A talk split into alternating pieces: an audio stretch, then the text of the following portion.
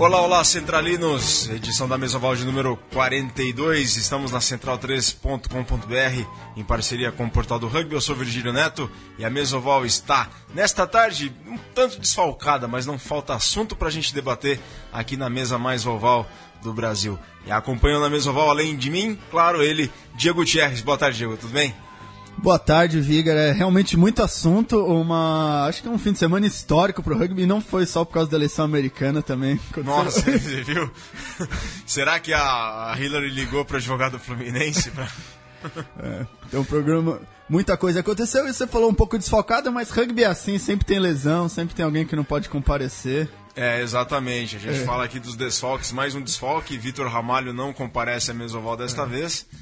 Voltará no, próximo programa, mas estará de sempre de olho com o ouvido ligado aqui na mesa mais oval do Brasil. É, né? Vitor Ramalho está muito aliviado. A Poli conseguiu ficar na primeira divisão do Campeonato Paulista. Sim. Ganhou do, do Templários. Bom resultado aí. 50 a 10, né? 50 a 10, mostrou aí muita força. A Poli realmente é um time muito focado.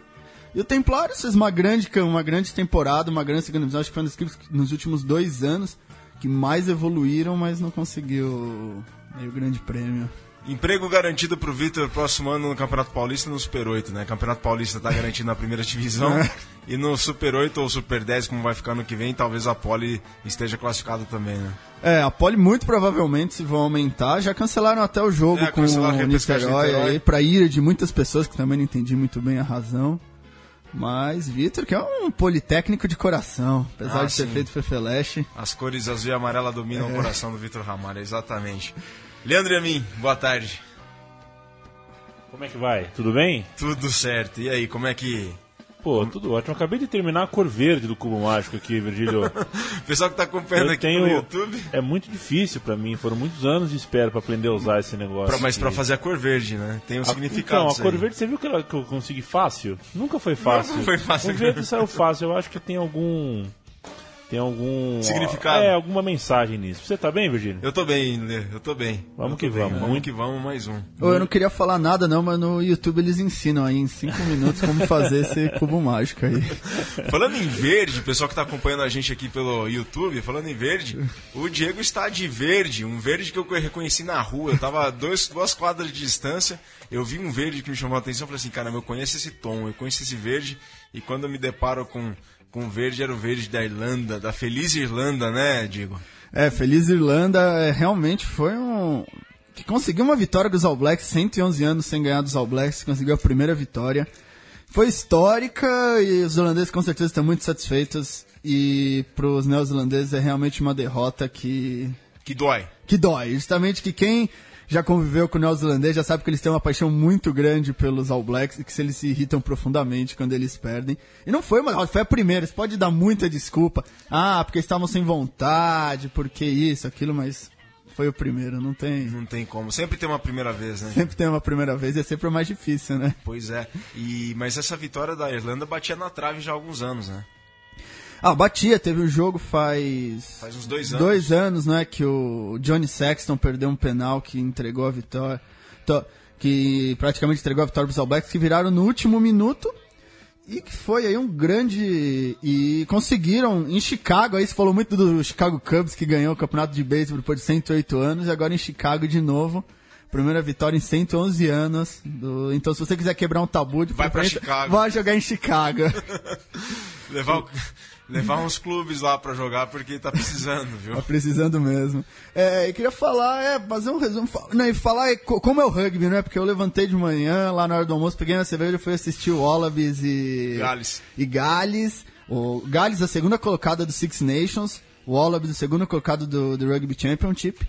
E em 20 minutos já se viu que sobrou nada. A Austrália dominou. 20, 20 a 3 no final do primeiro tempo, né? 20 a 3, tinha tinha absurdos 90% de posse de bola nos primeiros 10, 15 minutos.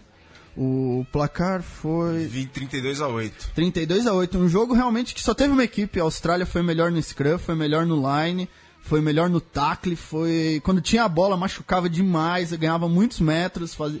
criava espaço, fazia offloads. E quando não tinha a bola, botava para trás no tackle. Então, realmente, um jogo que não deu nem pro cheiro. E eu saí de casa para ver o brasileiro e falei, ah, vai ser mais um tour de novembro muito tranquilo para o hemisfério norte.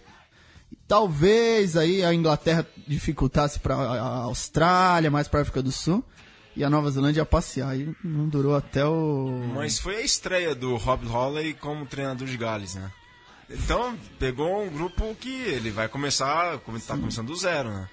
Assim, começando do zero, mas a base tá lá e se falava muito mal. A Austrália também, apesar de ter mantido o treinador, vieram muitos jogadores novos para para esse para esse duelo aí para esse grupo. É um grupo que a África do Sul e Austrália estão de fato refazendo o seu plantel depois de da, acabar o ciclo da Copa do Mundo. Começaram de novo saiu muita gente importante e tinha muitas dúvidas sobre essa Austrália, principalmente pelo resultado muito ruim que tiveram com os All Blacks as três vezes que jogaram esse ano. Foi considerado péssimo resultado.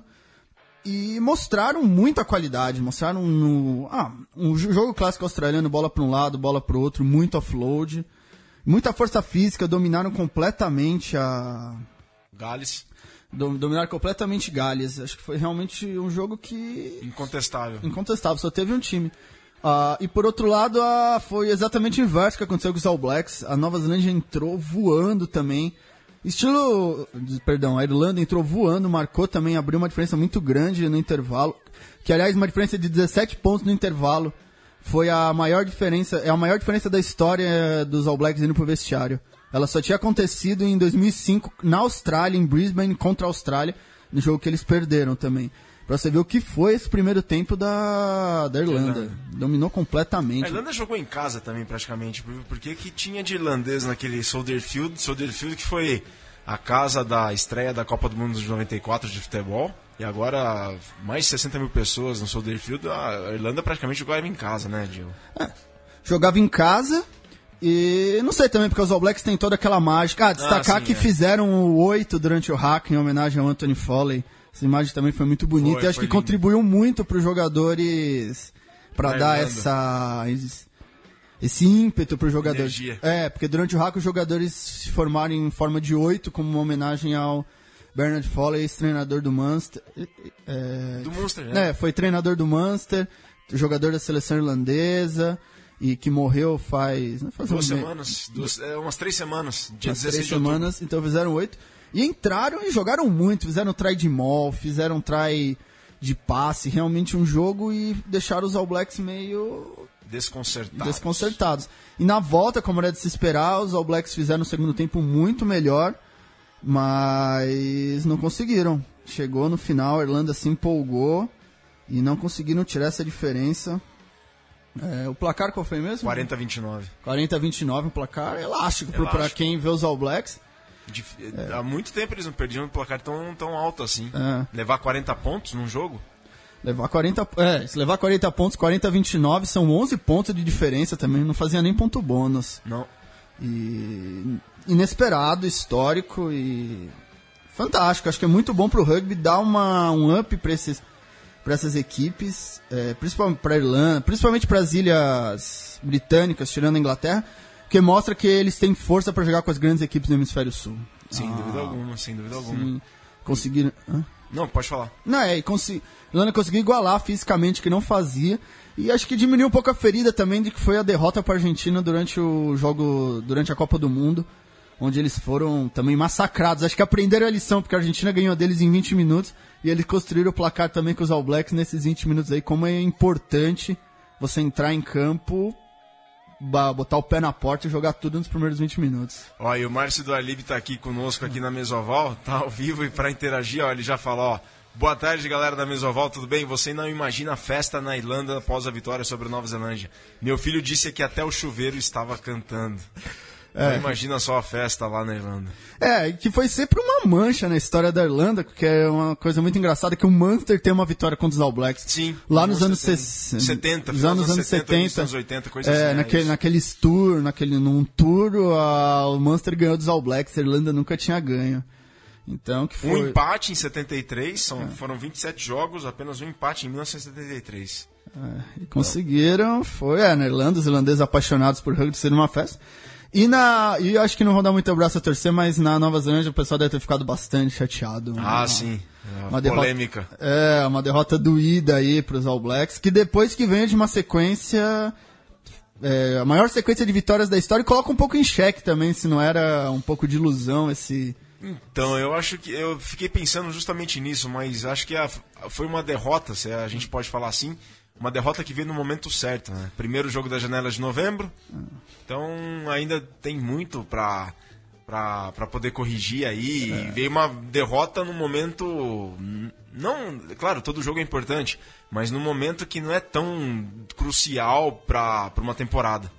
Não, não é muito crucial, justamente que acho que o ciclo é de quatro anos quer queira ou quer não, é como a seleção de futebol. O objetivo final é a Copa do Mundo. É a Copa do Mundo. O que é uma coisa um pouco, o que nesse ponto aí eu discordo que é uma coisa um pouco preocupante, porque os All Blacks têm a fama de sempre atingirem o pico entre as copas. Sim. Apesar de terem jogado muito bem a, essa Copa do Mundo, eles sempre tiveram muitas dificuldades que jogaram muito. E foi um pouco o que aconteceu esse ano que acabou a Olimpíada, todos os times tiveram que se repensar, se remontar a Austrália, saiu o Drew Mitchell, saiu o, o, o Guitou, o Matt Guitou e o Ed, Ed Jones, não, desculpa. O, o, como é que é o nome do treinador da Austrália? Sempre o confundo.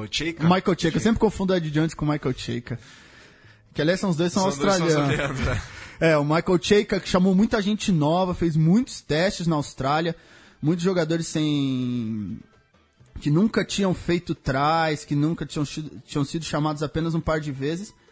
E aí a, e a Nova Zelândia conseguiu deixar o time pronto colocou, fez a dupla lá, primeiro Alden, a, a Aaron Smith, Belden Barrett, já deixou o time pronto, então parecia uma equipe finalizada. E agora os outros times estão correndo atrás. Estão correndo atrás. A Austrália mostrou uma evolução muito grande. Me, me surpreendeu muito o jogo da Austrália, a facilidade que eles tiveram para ganhar em Gales, em Cardiff, que não é não é nada fácil. Não é nada fácil, não é qualquer um que vai para Cardiff e ganha. Coloca 32 a 8. É. Outro jogo que agora é, que falou um pouco menos foi a África do Sul. E Barbarians, é... mas antes de entrar no África do Sul e Barbarians, que foi lá em Wembley, né? É. A gente fala que os próximos compromissos da Austrália de Gales. A Austrália vai jogar na próxima semana, essa semana, no é. fim da semana, na Escócia, contra a Escócia. E Gales recebe a Argentina no sábado. Então, Gales Argentina, outra pedreira. É. E a Austrália. Argentina que... por 20. por 20.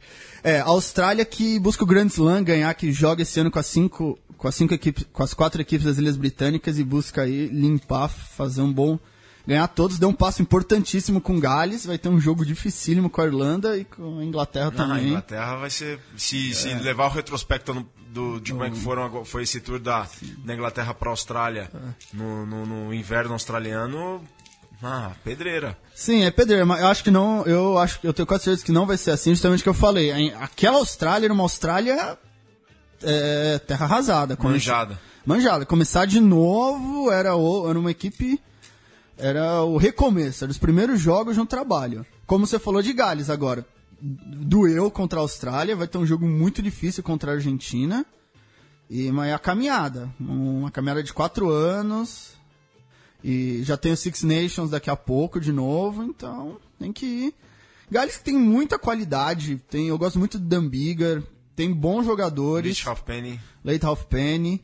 E, mas que ainda falta precisa se reorganizar. O treinador novo sempre tem uma técnicas novas, uma proposta de jogo novo. E que nesse jogo não deu nada certo. Bom, e o que pode dar muito certo uhum. é o padrinho do Portal do Rugby. Lembramos a todos os ouvintes que a partir de um real por mês você se torna um padrinho do Portal do Rugby e nos ajuda a seguir divulgando o rugby brasileiro.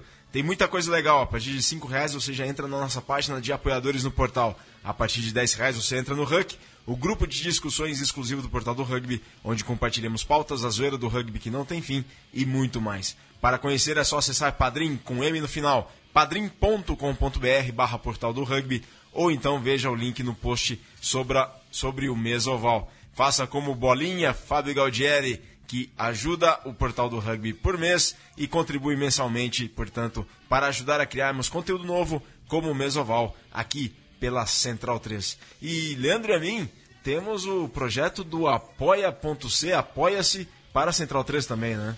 Exatamente, Virgílio. Você acessando apoia.c barra Central 3 encontra lá um vídeo e um texto explicando o, o, o, porquê e o como a Central 3 pede agora, no fim do seu quarto ano de vida, é, o financiamento coletivo. Afinal de contas, o nosso conteúdo sempre foi e continuará sendo gratuito e a gente independente. e, independente a gente tem e quer continuar tendo parceiros como o portal do rugby perto da gente e a remuneração disso nunca foi uma demanda para que o, o, os programas chegassem na casa de vocês e continuará sendo sempre grátis o que você acessa na Central 3. Mas, naturalmente, o modelo de mercado é uma coisa que estão todos tentando encontrar o melhor caminho, tanto as empresas grandes, quanto as médias, quanto as pequenas. A Central 3 não é diferente, por isso a gente está lá no Apoia-se e eu convido todo mundo a acessar apoia.c barra Central 3 para ver é, o porquê, no fim desses quatro anos, a gente está mudando um pouquinho a estratégia de mercado. E olha, pessoal, aqui a estrutura que a Central 3 oferece para a Mesoval e para o Portal do Rugby é incrível. Temos aqui o Leandro na mesa que faz o negócio acontecer, faz a mágica chegar até vocês através do YouTube também, com as câmeras instaladas, equipamento de altíssimo nível para a Mesoval chegar para vocês. Então dê uma olhada, apoia.c barra Central 3. E não, eu queria fazer alguns destaques de jogadores dessa rodada. Eu queria destacar, principalmente, primeiro em Gales e Austrália, o, porque eu falei jogadores novos, um ponta, o Dani Hallett Pet, que acho que jogou muito bem, um cara novo, marcou seu primeiro e segundo try pela Austrália, e que é um cara que acho que pode fazer Ele Seguiu uma longa tradição aí, ele o Rhys Rod, que jogou também de segundo de centro, uma longa tradição de uma linha muito forte da Austrália, e falar do Pocock Hooper. Quando a Austrália coloca Pocock Hooper juntos, saudáveis e num bom dia. Ih, ninguém segura. Fica muito difícil de jogar, porque você tem dois jogadores que estão em todas as bolas. O Hooper é um cara que me impressiona demais, porque ele não é muito forte, ele não é muito rápido, ele não é muito técnico, mas o que ele se entrega no jogo, o que ele corre o jogo, onde, tem uma, onde está a bola, você vê o Hooper correndo atrás dela. Parece cachorro de, de apartamento. Solta ele em campo e ele vai para um lado, vai para outro, vai para um lado e não cansa. Bom, pessoal, já deu para perceber que o Diego está afinadíssimo aqui com o rugby internacional, já que ele vem com mais destaques, porque já já ele fala de Barbarians contra Box, já vai falar de Argentina e Japão, já vai falar de muita coisa aqui. E então, portanto, interajam conosco pelo Twitter, arroba Portal do Rugby, hashtag sempre rugby, Twitter, arroba Portal do Rugby, hashtag sempre rugby. Mandem as suas informações por aqui. Mandem suas perguntas aqui para nós dentro da Mesoval. E hoje, semana de 9 de novembro, quarta-feira, 9 de novembro, excepcionalmente estamos com a Mesoval numa quarta-feira, mas estamos ao vivo. 9 de novembro de 1989, 27 anos da queda do Muro de Berlim. Parece que foi ontem que o, que o Pedro Bial entrou ao vivo desde o portão de Brandenburgo para fazer ao vivo, a entrada ao vivo no Jornal Nacional, falando sobre a queda do Muro de Berlim. Em 1967, no dia 9 de novembro, publicada a primeira edição da revista Rolling Stone. E em 9 de novembro de 2002, a Inglaterra vence os All Blacks em Twickenham por 31 a 28, graças a Johnny Wilkinson, que fez 21 pontos na partida. E os All Blacks contavam nos 15 iniciais da seleção da Nova Zelândia nada mais nada menos que Jonah Lomo, é isso aí, pesquisa feita pelo senhor Luiz Cole, o Cole que mandou os acontecimentos, os fatos do dia 9 de novembro. É, é interessante essa de 9 de novembro de 2002, que a Inglaterra venceu os All Blacks por 31 a 28 em Twickenham e o Johnny Wilkinson fez 21 pontos. Diego, hum. falamos agora de Barbarians 31, Box 31. Valeu pela festa, né? Valeu pela festa. Eu fiquei um pouco decepcionado com a com os Springboks que me parece jogar com uma preguiça, com uma falta de interesse no jogo.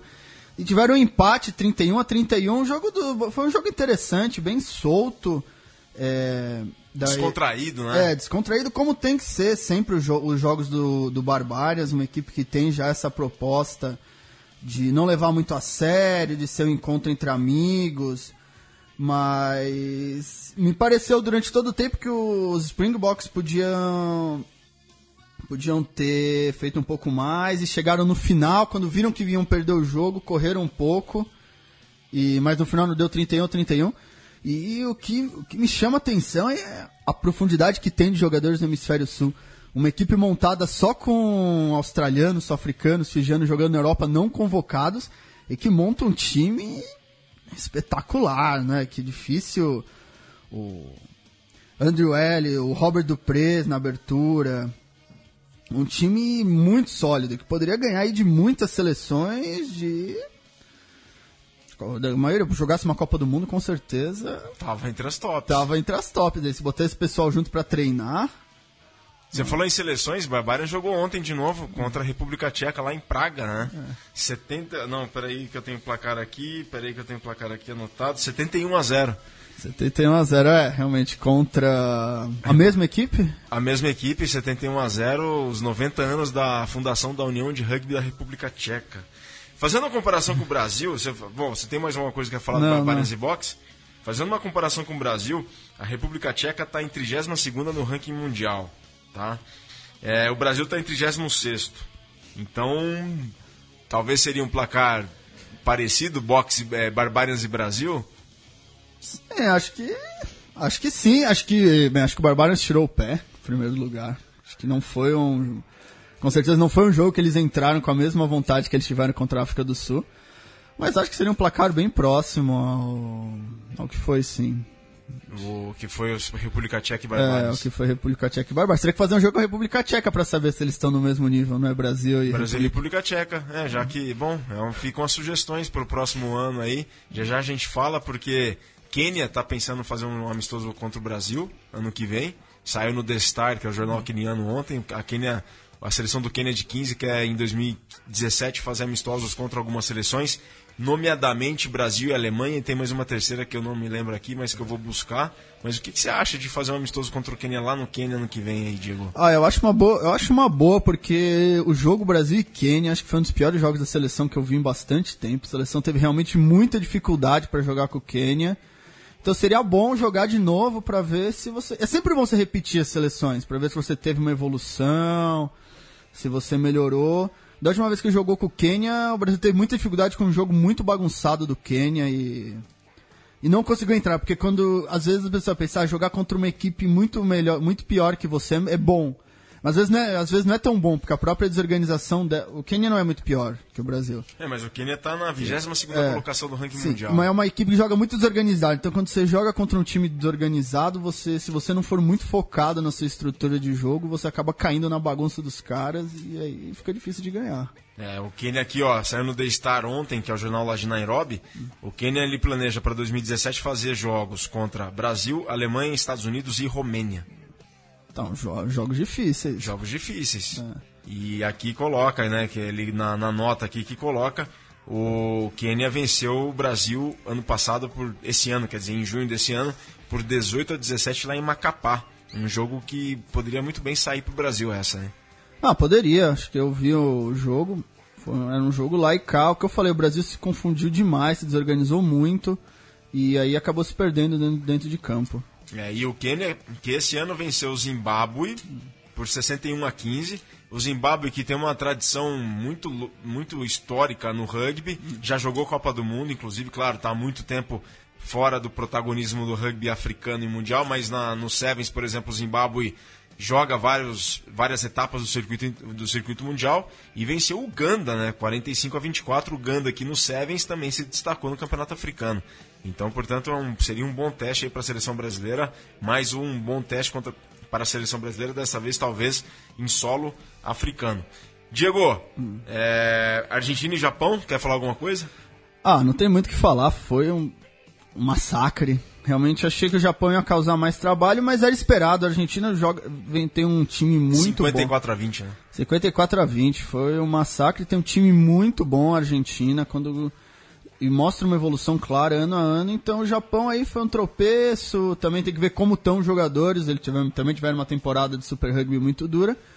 E destacar que na próxima. Top League também. Na Top League, destacar que na próxima semana tem Jorge e Japão. Esse é. jogo acho que vai ser muito legal.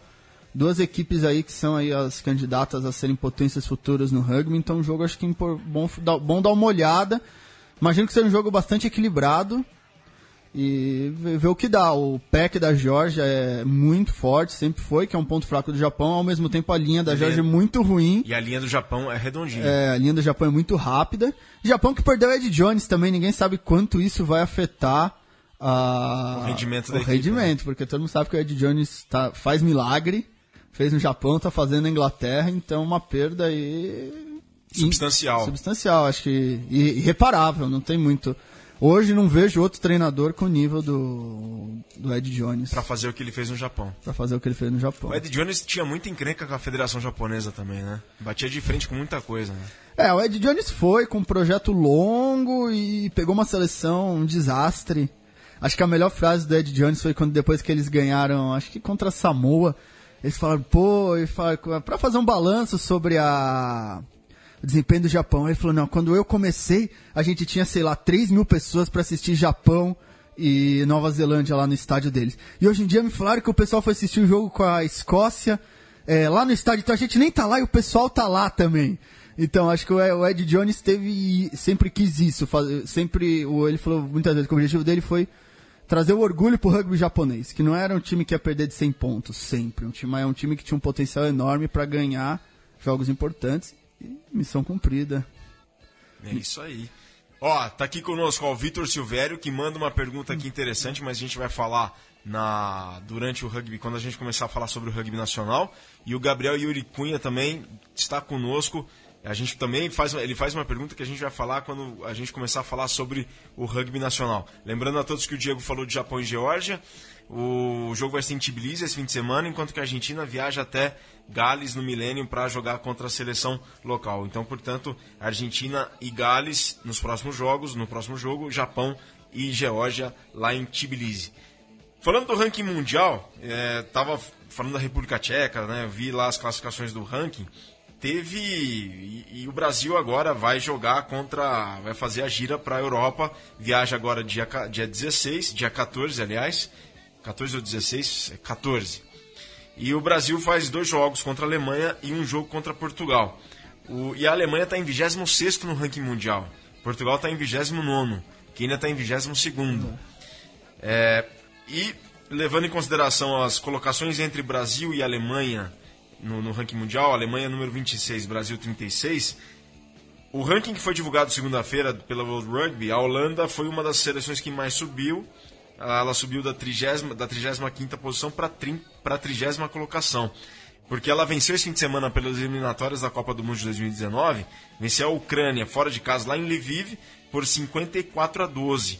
Ou seja, a Ucrânia que estava em 28º no, no ranking mundial caiu para 33º e a Holanda que estava em 35º subiu para 30 Seriam bons testes esses do, do Brasil contra a Alemanha, mas também pensar em Bélgica, Holanda, Ucrânia. É, eu, eu gosto muito de- desses jogos, Alemanha e Portugal, que são jogos muito legais, porque eu falei, dá uma base pra ver. O Brasil enfrentou a Portugal faz uns dois anos, né? Dois anos, 15 de novembro de no- 2014 2013. Três anos. Três anos quase. Três anos e tomou 68 60 a 0. 68 a 0. Então, já, então é um jogo bom pra você ver. Então, nesses três anos, a gente melhorou? Tem o lado de Portugal, obviamente, mas ver como a gente. A Alemanha faz um ano, também foram dois jogos. Dois jogos. Um jogo em Blumenau, derrota. Outro jogo no Pacaembu, derrota também. Uma, duas derrotas bastante substanciais. No né, 29 a 14 em Blumenau e 31 a 7 no Pacaembu. Eu vou confirmar esse placar de Blumenau, mas continua o processo. O- Então, são jogos disso pra ver. A gente consegue melhor essa seleção, então a gente vai discutir muito falar do NAR e tal, todo esse projeto que foi feito, então consegue. A gente vai pra Alemanha, vai pra Portugal, vai fazer o quê? Então o ideal seria é, fazer bons jogos, conseguir talvez aí sonhar com uma vitória com a Alemanha, um- endurecer um pouco pra Portugal, que Portugal joga num nível um pouco maior, um pouco- é um time um pouco mais, melhor. Caiu, né? Portugal caiu das divisões lá da Europa e a Alemanha subiu, né? É, então a Alemanha a Alemanha manteve-se. É, né? Alemanha mantém-se. Então acho que são bons jogos e pra ficar de olho nisso. Tem, já tem um parâmetro que é importante. Quando jogou a primeira vez, ninguém sabia o que ia acontecer. Agora tem um parâmetro para olhar. Se fizer, então, se fizer ganhar duas vezes da Alemanha, mostra que houve uma, uma evolução fantástica. Se perder de uma placar maior, mostra que ainda precisa se aparar algumas arestas. É, a, a partida em Blumenau foi 29 a 12 para a Alemanha. 29 a 12 para a Alemanha em Blumenau, 31 a 7 para a Alemanha no Pacaembu. O grande adversário da Alemanha na Europa é a Rússia, né? A Rússia é adversário ser batida, assim. Enquanto eles estão crescendo lá, a Rússia está crescendo bastante também. E o rugby russo está nos campeonatos europeus, enfim, está fazendo boa figura. É um grande desafio, é um desafio muito grande para a Alemanha também dentro da- do circuito europeu. Sim, a Alemanha, como todo mundo, o rugby cresce em todos os lugares, sport, e, no Brasil, e tá todo mundo trabalhando, principalmente essa segunda divisão da Europa, que ano a ano mostra muita qualidade. Geórgia, a Romênia tem há mais tempo, tem a Rússia, tem a Alemanha. Time- Espanha. Espanha tem então times, eu acho que é um- eu, como eu falei, gosto muito, são acho que é um grande, um excelente adversário pro Brasil para para ver um pouco dessa evolução aí tática, técnica, física dos jogadores. E a, gente tá falando do Barbarians, a, o placar 71 a 0 sobre a República Tcheca. A República Tcheca, que é a 32 do ranking, tá quatro posições à frente do Brasil. E a República Tcheca que joga a quarta divisão da Europa. A quarta divisão da Europa. Diego, vamos falar. Ah, ainda falando de ranking mundial, a Argentina no ranking de segunda-feira subiu de nono para sexto. Né? Esses rankings eu pessoalmente Eu também. não- acho que são os matemáticos aí. Quênia 22 é.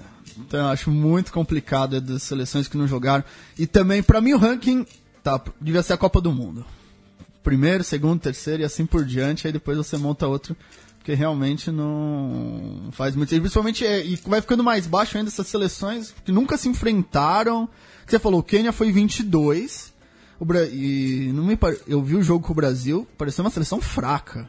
Muito abaixo da Alemanha. E que soou sangue pra ganhar do Brasil. Que, na minha opinião, não jogou bem. É, não fez um bom jogo. E você tem tá acima da Alemanha, que jogou muito bem com o Brasil, que o Brasil não viu a cor da bola. Então você vê. Que venceu Portugal, que jogou Copa do Mundo, Portugal que jogou Copa do Mundo. Bom, você falou do- de Portugal, foi um bom teste, mas já já a gente vai falar de seleção brasileira, porque vamos aos campeonatos de clubes. Vamos Top 14? Então, o top 14 segue muito equilibrado. Tem aí acho que um ponto dividindo. Tem o terceiro do sétimo colocado tem apenas um ponto. É, a gente tem, ó, o sétimo colocado, o Racing, 26, e o terceiro colocado, o Toulon, 27. Então a gente tem, ó, Toulon, 27 pontos, Toulouse, 27 pontos, Montpellier, 27 pontos, e em sétimo colocado, o Racing, 92, com 26 pontos. Né? Tá bem equilibrado. Tá. Liderança do Clermont, 36, e La Rochelle, 30. É, então, Clermont imparável, fantástico, mas o Clermont que muito provavelmente não vai ganhar, porque eles sempre perdem as finais, então situação muito triste em Clermont, no Clermont-Ferrand, e Clermont-Ferrand. E o La Rochelle, que continua a surpreender, já 27 a, a 6 sobre o Sechon Paloise. É, e que era uma equipe, todo mundo que acompanha esporte sabe que essas equipes pequenas começam o campeonato e elas vão muito bem. Aí tem banco, tem o próprio desenvolvimento das outras equipes grandes, mas o La Rochelle continua firme e forte, jogando muito bem, uma equipe que não perde em casa, Não. dificilmente, é quase impossível ser batido em casa e tem feito bons jogos fora. Time aí que, ah, que surpreende todo mundo aí, quem gosta de apostas aí, quem apostou no La Rochelle em segundo pra se classificar, realmente vai fazer um grande negócio no final. É, só falando igual o Diego tava comentando aqui, falando uns resultados do Top 14 esse fim de semana, Bordeaux 20, 39, 37, está francês 19, Toulouse 16, Castres 15, Brivet 26, Bayonne 9, Clermont 21, Grenoble 20, Racing 21, Montpellier 9, La Rochelle 27, Pau 6 e Lyon 27, Toulon 13. Essa foi uma derrota surpreendente, um pouco surpreendente do Toulon. Por quê, Diego? O, porque, o Lyon é uma equipe muito fraca. Não, não muito fraca, mas é uma equipe Mediana. Uma equipe que tem uma pretensão muito clara que é não cair. É isso que o objetivo do Lyon nessa temporada. Uma equipe que jogou, que subiu ano retrasado, é, temporada retrasada, caiu temporada passada, é, não. Jogou a primeira e caiu e jogou de novo. Agora a temporada passada jogou a segunda, agora jogou a primeira. Então que tem, o objetivo do Lyon é só esse. E um Toulon que não engrena, não consegue jogar o que era, mesmo com Manonu, Vermeulen é, o James O'Connor, o, o, o Mamuka Gorgodzi não consegue ainda entregar o que é esperado do elenco deles. Pode evoluir, o Toulon sempre evolui muito no final do campeonato, ele sempre perde muitos jogadores para a seleção. Mudou muita coisa, né? É. Contrataram lá o Diego Lugano, mas Sim, então. A, a, a minha visão é que eles deram muita sorte, que eles tinham um grupo de grandes jogadores e que tinham uma dedicação, era uma ética de trabalho. O Johnny Wilson, o próprio Bex Bota, que se em campo era, tinha uma ética um pouco duvidosa. Eu gostava muito do Bex Bota porque ele chegava, pisava no cara e pedia desculpas. Eu achava isso sempre muito engraçado. Chegava, dava um soco no cara, um sorriso, falava, desculpa aí, não vi que sua cabeça tava aí. E- mas todo mundo sempre falou que foi um grande jogador, um grande cara, uma grande pessoa. E o mesmo Ali Williams, todos eles, Matt Guitor, o Drew Mitchell, e que fizeram um ambiente muito bom e que não consegue, ser, não consegue se replicar. E o gênio Johnny Wilson. E a coisa mais ou menos ainda está decepcionando um pouco o Toulon, não é, não é o que se esperava. Pro D12, ou Pro 12, a gente teve o Leinster vencendo o líder hum. e o duelo do segundo contra o terceiro Munster aplicando 33 a 0 sobre o Ospreys. O Ospreys, que é uma da equipe galesa. De Swansea. Do Swansea, e que as equipes galesas não conseguem engrenar, apesar da paixão do rugby, o modelo deles tem muita dificuldade. E o domínio vai ser irlandês. Os clubes irlandeses que passaram por uma fase muito ruim, dominaram todo o campeonato. O Leinster foi, reinou soberano na Europa há um tempo e que as equipes irlandesas estão tendo muita dificuldade para se reerguer. E que esse ano estão um pouco melhor aí, acho que ganharam ainda um up da, da vitória da Irlanda que mostrou que tudo é possível. Sem dúvida alguma. Agora a classificação Leinster lidera com 31 pontos, Munster na segunda colocação com 28 pontos e o Ospreys na terceira posição com 23 pontos. Lembrando que o Munster levou, venceu o Ospreys por 33 a 0 e o Zebre em casa perdeu para o Leinster, que como o Diego falou foi soberano há alguns anos no rugby europeu. 33 para o Leinster, 10 para o Zebre. Bom, pessoal, agora a gente vai de rugby nacional. Vamos começar então o rugby nacional, falando do rugby nacional aqui pela mesa oval de número 42. Diego, vamos começar pelos regionais, né? Que a gente teve, começando pela Copa RS, Charrua campeão pela primeira vez da Copa RS esse fim de semana, placar de 24 a 5 sobre o Serra uma vitória para celebrar, finalizar a temporada do Charrua nesses 15 anos que o Charrua completa nesse ano, que é para fechar com chave de ouro essa temporada, né? É, isso mesmo, o rugby gaúcho que vem se fortalecendo há muito tempo, tem, eles têm um projeto fantástico, todas as equipes têm categoria de base, tem time feminino, muito estruturadas, e fizeram campeonatos aí durante todo o ano, e acho que é uma grande vitória do Charrua, uma equipe também que 15 anos está bem estruturada. É, tem muita história o Charrua, muito bacana. E agora, dia 8 de dezembro, vai fazer 15 anos do primeiro jogo da história do Charrua, que foi contra o Desterro. A gente falou na final do Super 8 lá que o Curitiba é padrinho do Desterro, porque foi o Curitiba que fez o primeiro jogo da história contra o Desterro. Né? O Desterro é foi fundado em 95, o Curitiba em 83, então o Curitiba é o clube padrinho do Desterro. E no caso Charrua, o Desterro é padrinho do Charrua. Porque o Desterro fez o primeiro jogo da história do Charrua na, em 8 de dezembro de 2001 e foi num campo onde hoje está localizada a, a Arena do Grêmio. Realmente. Tem história, porque Tem. eles falaram, onde a gente ó, onde a Arena do Grêmio hoje começou a história do Charrua dentro de campo. Então, é. E o Curitiba destacar que é a primeira equipe fora do eixo Rio de São Paulo a ser fundada. Sim. Então, que é que na verdade quem, quem tira o rugby aí de São Paulo e Rio de Janeiro é a própria equipe do Curitiba. E outro destaque, a, a, o acesso do Paulista. Que... Ah, é, falar do acesso do Paulista. O Corinthians. É, São Jorge. São Jorge, não pode chamar de Corinthians. é, conseguiu uma vaga na Série B, aí conseguiu, teve muita dificuldade, conseguiu montar um bom elenco jogando muito bem. Subiu para a Série C, para série, série B. Pra série B e o ABC, me parece, segundo colocado, vai fazer o jogo contra o, contra o Ilhabela, que por causa de um ônibus quebrado aí teve vai ter que jogar a repescagem. É, então o São Jorge sobe para a Série B e a, o ABC, que ganhou de 12 a 5, ficou em segundo lugar e joga repescagem. Mas a gente teve também, é, pelo Campeonato Paulista, a repescagem. Como você falou no começo da mesoval, a gente teve a repescagem da Série A, né? Poli contra Templários, Poli 50, Templários 10. Emprego do Vitor garantido para a temporada 2017 inteira, já que o Poli pode jogar o Super 8. Falando em Super 8, Super 8 ou Super 10, falando em Super 8 e Super 10, a gente vai aqui para duas perguntas, Diego. Uma pergunta, aliás. O Gabriel Yuri Cunha coloca assim: Como deve ser o novo formato do Campeonato Brasileiro? Há possibilidade de entrada de mais um time do Rio? É, então, ninguém sabe nem a CBRU imagino que saiba. E eu, eu acho que sim, acho que o campeonato devia, devia aumentar. E eu gosto muito do modelo de conferência, com uma conferência sul e uma conferência sudeste. Então, das equipes do Rio, acho que vai ficar difícil, porque me parece que o Guanabara teve um desempenho bem ruim na. Aquém do esperado, né? É. Eles vão bem no Sevens, mas no 15 foi é, aquém. Tiveram um desempenho bem aquém do esperado. E, então que vai ficar difícil para uma equipe pro, pro Guanabara. Então acho que pro Rio vai ficar difícil, mas teria que ser aumentar bastante aí o.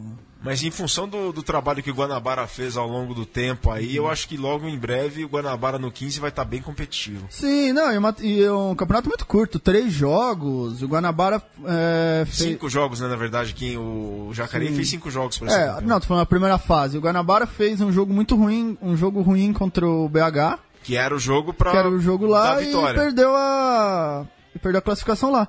Depois fizeram um jogo fantástico contra o campeão, Jacareí. contra o Jacareí, mas 27 a 20, 29 a 20, deixa eu conferir aqui o resultado. e que não valeu aí, que não deu nada pra equipe. Então, eu falei, perdeu num grupo muito equilibrado, você perdeu um jogo, você fica pelo caminho. É, o Guanabara recebeu o Jacareí dia 10 de setembro e foi derrotado por 27 a 20.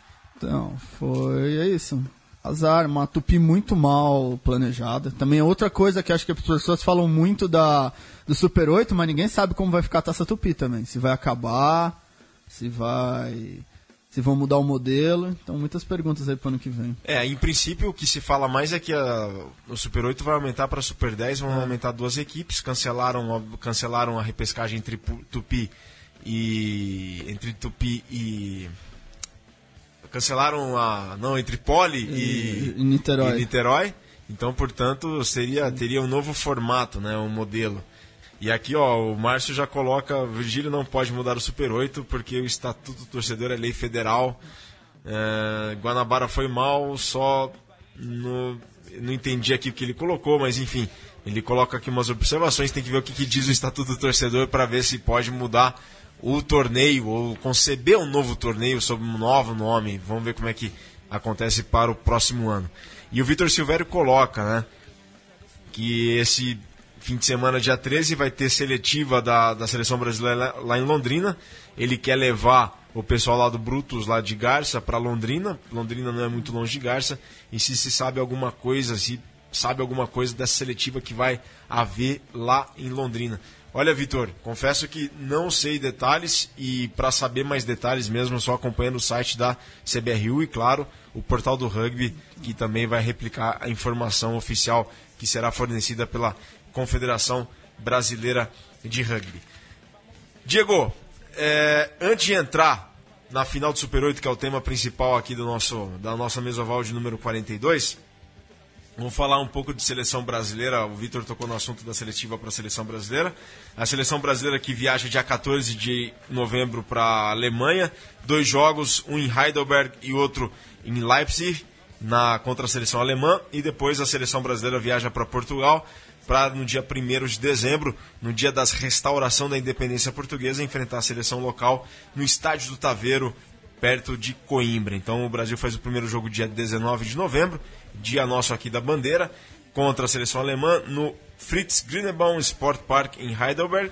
E depois viaja, uma viagem de 5 horas de ônibus até Leipzig para enfrentar a seleção alemã de novo no dia 26, num sábado, às duas e meia da tarde de horário local, no estádio Bruno Plach. E depois o Brasil viaja para Lisboa, enfrentar, viaja para Portugal, enfrentar em Coimbra a seleção portuguesa em Taveiro, Coimbra. A gente já citou aqui bons jogos, bons test matches para a seleção brasileira enfrentar. A seleção alemã que está em 26 está em 26 lugar no ranking mundial e a seleção portuguesa na 29 colocação. Diego Thierres, você esteve no Canindé. Estive no Canindé, foi um grande jogo. Fo- Foi, e acho que não tem o que falar, foi um jogo emocionante até o final. Apesar de não ter sido muito bonito. Ah não, uma última coisa, parabenizar as meninas. Ah, é, seleção, 19 a 14, que foram campeões do torneio Valentim Martinez. Parabéns para as meninas. Ó, bem lembrado, 19 a 14 contra a Argentina, placar duro, é, a Argentina que tem crescido e o Brasil que está se renovando. Né? Sim, e voltando, fui pro Canindé.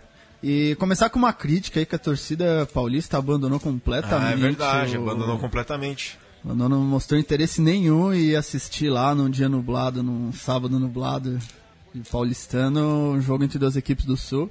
Então fica essa crítica aí. E, mas por outro lado, veio torcida que mostra a força do rugby, veio o ônibus do Desterro, veio o ônibus do Curitiba, que torceram muito, sempre naquele clima amigável. E contribuindo para um grande espetáculo. É, a Regis estava congestionada no sábado em função da, das quantidades de carros e ônibus em função do jogo. Não, mas é verdade, a torcida compareceu pouco, mas a gente se surpreendeu com a quantidade de torcedores que vieram de Floripa e Curitiba para cá, né? É. E o jogo em si foi um grande jogo, acho que não foi muito bonito, não foi o jogo mais interessante do mundo para você se assistir, mas teve emoção até o final. Com a disputa de drops, uma final de inusitada, de né? É, e uma mensagem para todo mundo quando você tiver, todo mundo começa o treino, fica enrolando, brincando de fazer drop, e vem sempre alguém falar: "Não, vai treinar alguma coisa útil, vai aquecer, pode machucar". Então agora você fala: "Ó, oh, esse daí pode ganhar um título brasileiro". É, ganhou a Copa do Mundo em 2003. É, então. Com o John Wilkinson. Então, é foi foi um jogo não foi tão bonito, né, de se não, ver. Foi... O, o Desterro parece que entrou, veio nervoso e não fez o jogo da vida. É. O Curitiba também acho que no final que não fez jogo da vida, mas não pareceu que estava naquele desterro que a gente viu ao longo do Super 8 todo. E o Curitiba também trabalhou para marcação o... ali, para anulação de alguns é... jogadores centrais do Desterro que não, acabou não tendo a partida. Sim, não, o Curi... eu concordo com o Desterro, eu discordo um pouco com o Curitiba, porque a gente discutiu isso com o Matias faz tempo que os times brasileiros ainda não tem muita cara, você não vê muito como eles jogam. Curitiba é um time que. Não, o Curitiba tem um treinador, um, o AK, é um sul-africano, um grande treinador, um cara que começou a jogar rugby com 5 anos de idade, antes de saber andar, já sabia taclear. E o Curitiba tem um estilo de jogo muito fechado, muito feio. Essa é a verdade no e crua. Mas muito, é, mas muito bem, muito consolidado, que já vem há dois, três anos, já vem há três anos, desde que foi campeão, que é o esquema mais básico amador que se joga o rugby. Formações físicas, formações fixas muito fortes, porque, como me falou um treinador uma vez, infelizmente o rugby brasileiro ainda não tem um nível muito alto, então tem muito no con, tem muito penal. Então você precisa ter uma boa plataforma para sair jogando e jogar chute pro fundo. Porque, como aí o meu treinador me falava, não tem rugby dentro das suas 22. Você pegou a bola nas suas 22, essa bola tem que ser chutada e tacle. Jogar no, botar os caras de costas para a parede e fazer os caras suar sangue para atravessar. O jogo ficou muito dentro do meio de campo, né? É, Mal, que... muito pouco dentro das 22 de cada é, equipe, né? Isso. E é isso, então. É um esquema feio, porque fica um jogo de laicar, de muito chute, mas se você tá num bom dia, é muito difícil de ganhar de uma equipe assim. Porque você está sempre no seu campo de defesa, você está sempre sendo posto para trás no scrum, você está perdendo line, você está apanhando no tackle. E acho que o Desterro não encontrou muito uma saída para isso. Não tentou entrar no jogo de chute também, não conseguiu romper essa linha de defesa. Quando e ficou muito assim. Muitos erros, muitos penais. É, muitos muito... penais. E eu ah, jogou bem, porque contra há dois anos, há três anos atrás, o Curitiba ganhou assim porque o São José não cometeu erros. Eu lembro até que o fullback do São José deu um no desses chutes quase dentro do gol, aí começou um scrum. Então... É, o Mussum, ponta do Curitiba, deu um nocon quase dentro do gol também. É, e, então, aí fica muito difícil de jogar e o Curitiba foi jogando esse jogo, sempre preso ao seu esquema tático e empatou. Chegou, e achei o segundo tempo, achei que jogou melhor o Curitiba o, teve mais a bola na mão, aí faltou um pouco na hora de finalizar.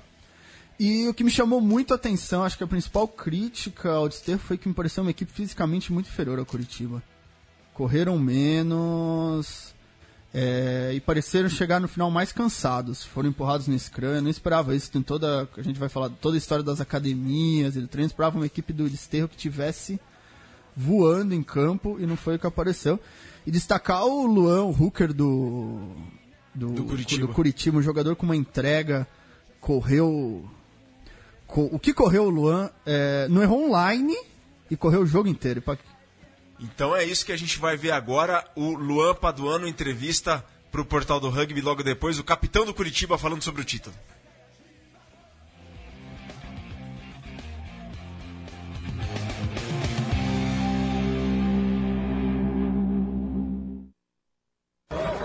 Tô aqui com o Luan Paduano, capitão do Curitiba, eleito Man of the Match dessa final. Luan, é, você com primeira linha, o que, que achou da partida e dessa decisão por chutes, né? Tudo que um, um primeira linha não quer, né? A partida teve tudo que o rugby permite, emoção, teve luta até o final, muita batalha, huck, scrum, line, fantástico. Agora, decisão foi horrível, pelo amor de Deus. Assistir no banco, nosso futuro sendo decidido ali foi duel. Mas você acha que o Scrum decidiu o jogo? Acho que Scrum e line, a gente sabia que a gente tinha que dominar esses dois pontos do esterro. Tinha que minar as bolas dele. Acho que a gente teve sucesso nisso. Tá certo, obrigado e parabéns. Tá aí, portanto, o Luan Paduano. Você quer ouvir já o nativo, o hooker do, do Desterro? Vamos Vai, ouvir. Vamos ouvir, sim. Tá, Daniel Nativo, o hooker do Desterro.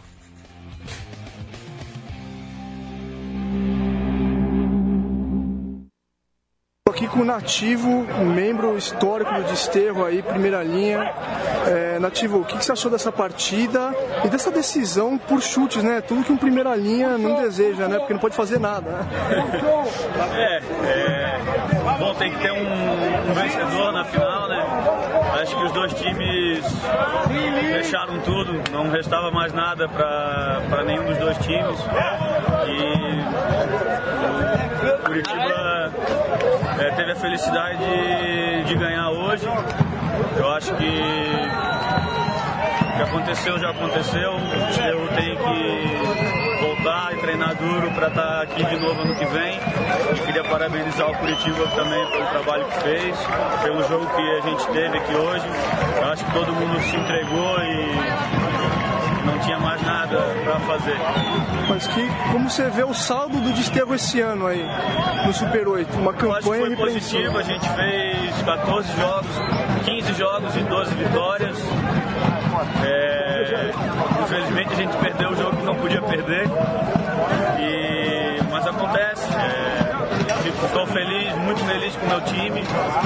Pelo que eu falei, a nossa jornada foi, foi muito positiva. É, a gente é um clube que procura ter os valores intrínsecos né, na raiz do clube e a gente procura passar isso para para a molecada que vem de baixo e para quem chega no clube. E eu acho que nesse sentido a gente, a gente é campeão, no caso. E é o que eu falei, para mim o que interessa é a jornada. Eu acho que toda a nossa trajetória foi positiva.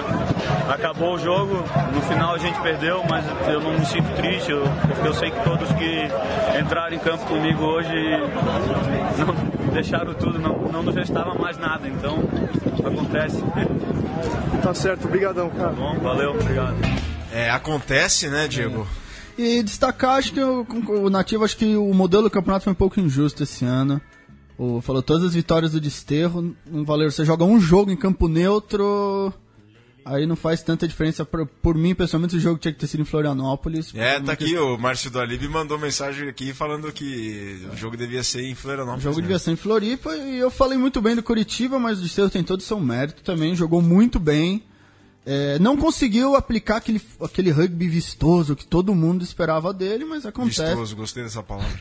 Acontece, de, que ganharam 13 dos 14 jogos que. Foram 13, né? Porque o considerar o placar final foi um empate, né? No tempo dentro de. Ah, não, sim, mas eu tô, eu tô falando da primeira fase. Ah, na primeira do- fase perdeu um jogo só pro Farrapos. do Farrapos. Então fez uma campanha fantástica, não conseguiu fazer um, um bom jogo com um Curitiba que de certa maneira talvez. Era o jogo da vida do Curitiba, né? É, não e tinha que, nada a perder. É, e que veio numa crescente maior, porque o Desterro ganhou todos os jogos no começo, e classificou e ficou todo mundo meio, ah, ganhou, já tá. E o Curitiba precisou ganhar uma primeira final já contra o São José, que foi 32 a 31 lá em Curitiba. 32 a 30. 32 que deve a ter dado 30. aquele gás que eles precisavam. É, que já deixa o cara. Mano, Pilhado. É, mano, babando pra entrar em campo, então entrou pilhado. E que eu falei, o que me inco- me incomodou um pouco, o preparo físico do desterro. E acho que faltou, faltou um pouco isso. O Curitiba pra mim foi uma equipe que tinha muito claro como joga, e que eu falei já joga há três anos assim. Desterro não, não me deixou claro. O estilo. É, Mas falando aqui, ó, você falou dos treinadores, o AK, o treinador sul-africano, tá voltando para África do Sul dia 14 de dezembro, então foi um dos últimos trabalhos. Tem a Copa Cultura Inglesa agora, que é o último, último serviço que o AK vai fazer aqui no Brasil. E depois o AK, dia 14 de dezembro, volta para África do Sul, Curitiba em negociação com Carlitos Baldassari para assumir os touros do Paraná. É. Carlitos Baldassari, que era do Farrapos, depois foi para o Serra e está em negociação para ir para Curitiba. Um outro treinador muito qualificado, né? Uruguaio, né? Uruguai, jogou a Copa do Mundo de 2003 é, é. Na, no Uruguai. É, e destacar aí a questão, acho que a grande polêmica da final, que foi a questão do, do Nari, do alto rendimento. Que não sei se todo mundo sabe, Curitiba tinha uma academia de alto rendimento que é, foi fechada porque não dava resultado. E meio que calou a boca de todo mundo. O próprio torcedor do Curitiba fez questão de frisar isso depois da vitória. Como, e que ganhou meu, o time com mais jogadores das academias perdeu para um time sem nenhum jogador das academias e que levanta uma questão meio surreal, porque no, campe, no Campeonato Brasileiro de oito equipes, a equipe campeã não tem nenhum jogador atuando na seleção. Que também é uma. É para se pensar nisso. Se pensar nisso, principalmente acho que. É, a questão técnica, eu entendo o, o lado da CBRU, mas também é para se pensar um pouco no, no projeto. É isso aí, agora a gente vai de Mesoval Luiz Mourão falando sobre algumas leis, variações e adaptações e implementações de mudanças nas leis. Boa tarde, amigos do Mesoval. Hoje a gente vai responder uma dúvida do Manolo, lá do Vitória Rugby. O Manolo escreveu para o portal, que passou para a gente, é, que está com uma dúvida a respeito das substituições em, em jogos de Seven Aside, principalmente no Campeonato Mundial Feminino de Seven, que parece que a jogadora que sai de campo, é, ela está tendo a oportunidade de voltar a campo e substituir uma outra atleta, o que é vetado pelo livro de leis que a gente tem hoje em 2016. Bom, vamos lá, presta atenção porque o negócio é meio complicado, mas dá para entender. Existem três coisas distintas: leis do jogo, variações experimentais de leis e testes. As leis do jogo são aquelas que estão escritas no livro de leis e todo mundo conhece, separadas em 22 temas. As variações experimentais de leis também estão no livro de leis. Ora, as duas, tanto as variações experimentais de leis quanto as leis do jogo, são de aplicação obrigatória pelas uniões. Ah, eu posso optar em utilizar uma eh, e não a outra? Não. O que está no livro de leis você tem que utilizar. É óbvio que as leis e é óbvio que as variações experimentais de leis. Qual a diferença entre as duas? É que as variações experimentais de leis o mundo inteiro está usando e pode ser que ano que vem ou no próximo ano elas caiam. Ou caso contrário, todo mundo goste e a análise seja positiva, elas se consolidam em leis. Ora, e o que são então os testes? Os testes são variações de leis que são autorizadas pela World Rugby para serem testadas em determinadas uniões. Há tempos atrás, a Austrália testou determinadas variações de leis. Ah, mas são variações experimentais de leis? Não são as variações experimentais de leis que estão nos livros. Antes de chegarem à, à, à, à condição de variação experimental de lei, são realizados testes por determinadas uniões escolhidas pela World Rugby. Vou dar um exemplo prático. Recentemente saiu uma notícia no portal do rugby dizendo a Argentina é autorizada pela World Rugby para testar novas regras no Scrum. Perfeito.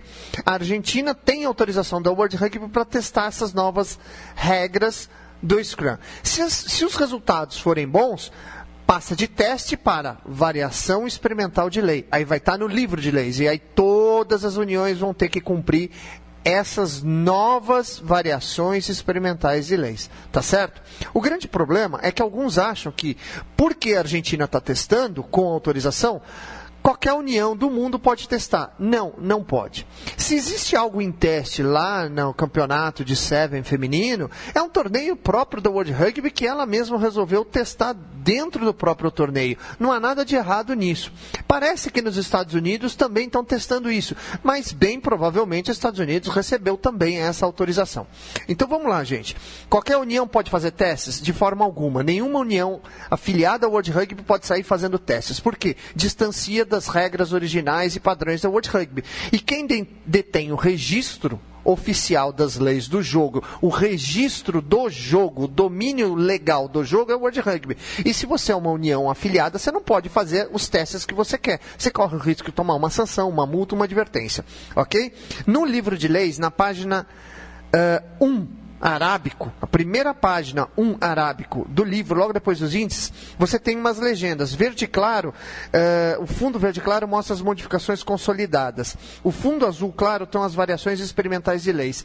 E os testes? Os testes não aparecem no livro de leis e não vão aparecer enquanto não tiver avaliação da World Rugby, receber essa avaliação das uniões credenciadas a fazer esses testes e depois, eventualmente, eh, elevarem ao patamar de variações experimentais ou até direto à questão de leis. Espero que tenha ficado claro. Um grande abraço a todos. Mais e melhor rugby é com vocês, o pessoal do mesmo voto. Mais e melhor rugby, mais e melhor rugby. Valeu, Luiz Mourão, pela, pelo momento legal aqui dentro da mesa oval de número 42. Muito obrigado, Luiz Mourão.